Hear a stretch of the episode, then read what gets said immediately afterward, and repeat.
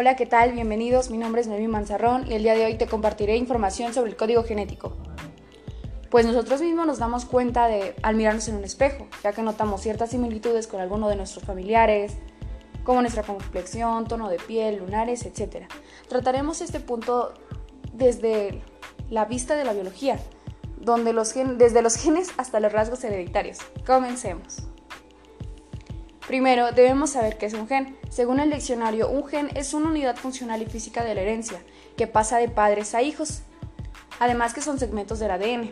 Ahora bien, el ADN, también llamado ácido desoxirribonucleico, son moléculas del interior de las células que contienen información genética.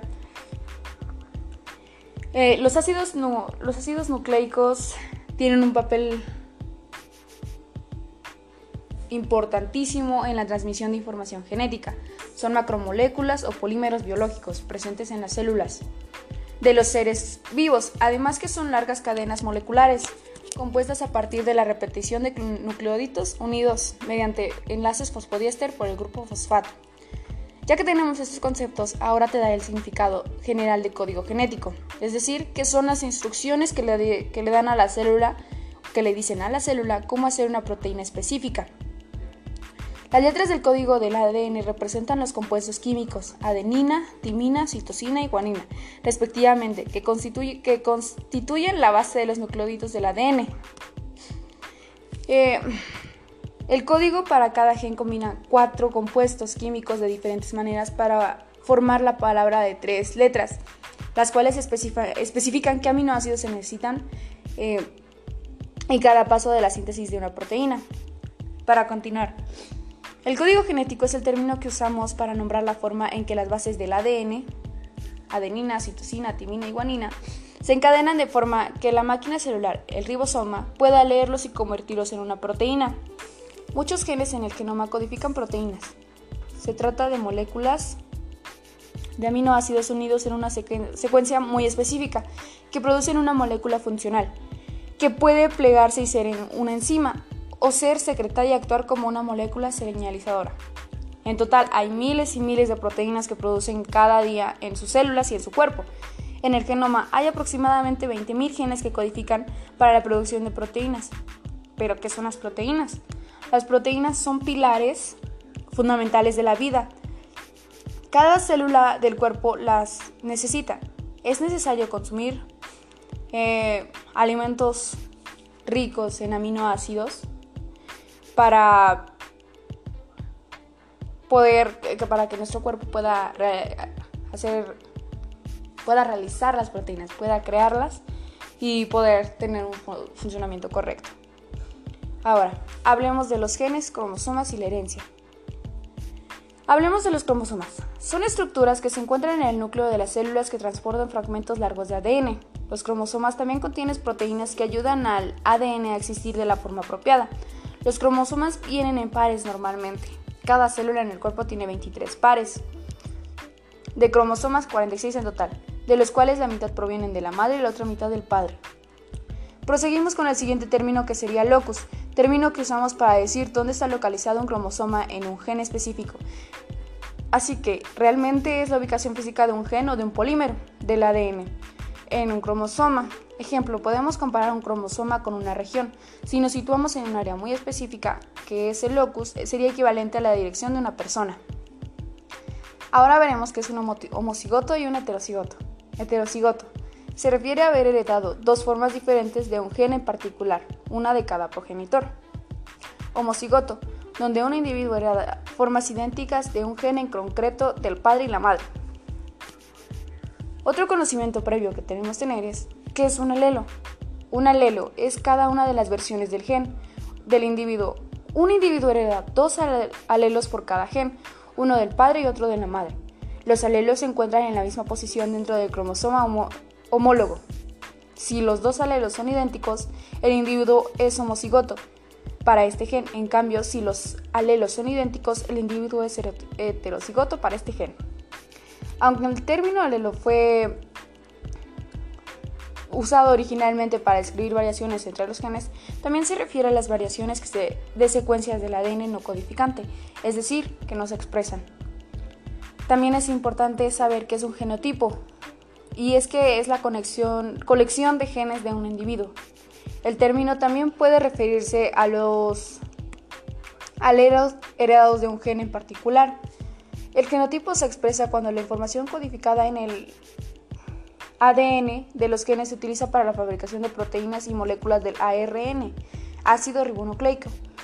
La expresión del genotipo contribuye a los rasgos observables del individuo, lo que se denomina fenotipo.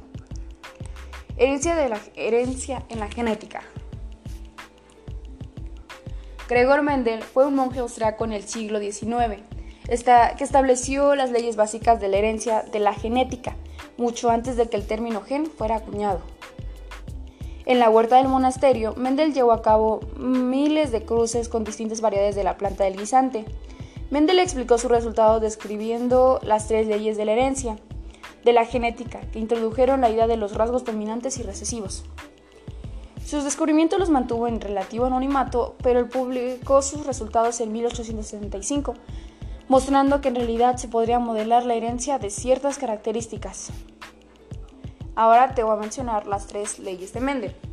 Primera ley. Esta consiste en el principio de la uniformidad de los híbridos de la primera generación filial. Establece que cuando se cruzan dos individuos de la raza pura, homocigotos, la primera generación filial, heterocigoto, será igual entre ellos. Además, sobresalta el rasgo fenotipo de uno de los dos progenitores, genotipo dominante. Segunda ley de Mendel. Principio de la segregación. Consiste en que el cruce de dos individuos de la primera generación filial tendrá lugar una segunda generación filial, en el cual reaparecerá el fenotipo y genotipo del individuo recesivo. Tercera ley de Mendel. Principio de la transmisión independiente. Consiste en establecer que hay rasgos que se pueden heredar de manera independiente. Sin embargo, esto solo ocurre con los genes que se encuentran en cromosomas diferentes y que no intervienen entre sí, o en genes que están en regiones distintas al cromosoma. Ahora les mencionaré los caracteres que podemos heredar de nuestros padres. Sexo del niño. Los científicos señalan que el sexo del futuro bebé depende del padre, de la madre. El niño siempre recibe el cromosoma X. De los padres, el feto puede recibir un cromosoma X, lo que significa que será una niña, o un cromosoma Y, que significa la llegada de un niño. Si un hombre tiene muchos hermanos, es más probable que tenga hijos. Por otro lado, si hay más hermanas, la probabilidad de tener una hija es mucho mayor. Solo unos pocos individuos tienen un número relativamente igual de los dos cromosomas de su esperma, que garantiza las mismas posibilidades de concebir un niño o una niña. Inteligencia. Los genes responsables de la inteligencia están contenidos en el cromosoma X, por eso los niños heredan la inteligencia de las madres. Las hijas reciben la inteligencia de ambas, sin embargo, en el caso de las niñas solo el 40% de la inteligencia de la madre se hereda, el resto se adquiere durante la vida enfermedad mental. Cuanto mayor sea el padre, menos calidad puede tener el esperma. Es por eso que las personas mayores pueden transmitir genes mutantes a sus hijos. La presencia de estas características significa que los niños pueden desarrollar enfermedades mentales, autismo, hiperactividad o trastorno bipolar. Además, los niños nacidos con padres de mayores de 45 años tienen más posibilidades de desarrollar tendencias suicidas y tener dificultades de aprendizaje. Hemofilia y autismo. Hay enfermedades que solo pueden heredarse de la madre y que se desarrollan en los niños. Esto sucede cuando una mujer tiene un cromosoma X con el gen del problema y se lo transmite a su hijo. A diferencia de la madre, el niño solo tiene el cromosoma X, por lo que no puede compensar el gen mutado. La hemofilia que afecta la capacidad del cuerpo para producir coágulos de sangre y la distrofia muscular de Duchenne se encuentra entre las enfermedades que pueden transmitirse de esta manera, o autismo también es una de las condiciones que pueden transmitirse de la madre al hijo. Personas con sobrepeso. La inclinación de, a ganar peso se puede heredar genéticamente. Las medidas de peso, cintura y de algunas personas se basan en los genes del 25% de las veces. En algunos casos puede ser realmente difícil perder algunos kilos de más solo porque se hereda de los padres. En tales situaciones una dieta y actividades físicas razonables pueden ser beneficiosas. Altura. Los padres se involucran más en la altura de sus hijos que las madres. Los hombres generalmente tienen hijos más altos en promedio. El 80% del tamaño de una persona depende del padre. El resto es el resultado del estilo de vida y la salud. Además, no todos los hijos tienen una misma de una misma pareja tienen la misma altura. Los niños más pequeños son generalmente más bajos que los niños mayores. Color de los ojos.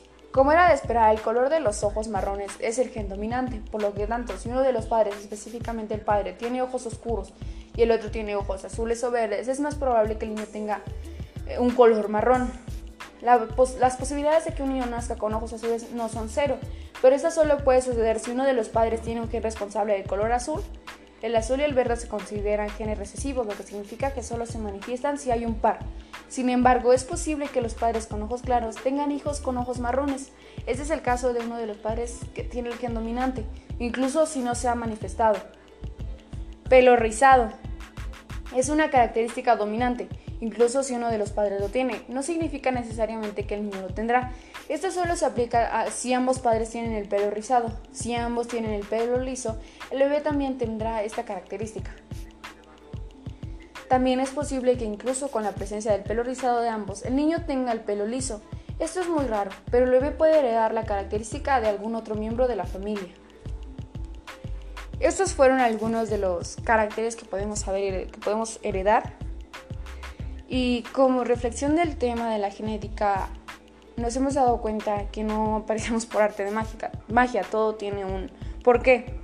En la genética es muy complejo este tema, además que debemos entender la importancia de consumir alimentos correctamente, ya como les había mencionado, que, que para que nuestro cuerpo genere proteínas es muy necesario alimentarnos de una forma correcta. Ahora, gracias por sintonizarnos. Bonito día.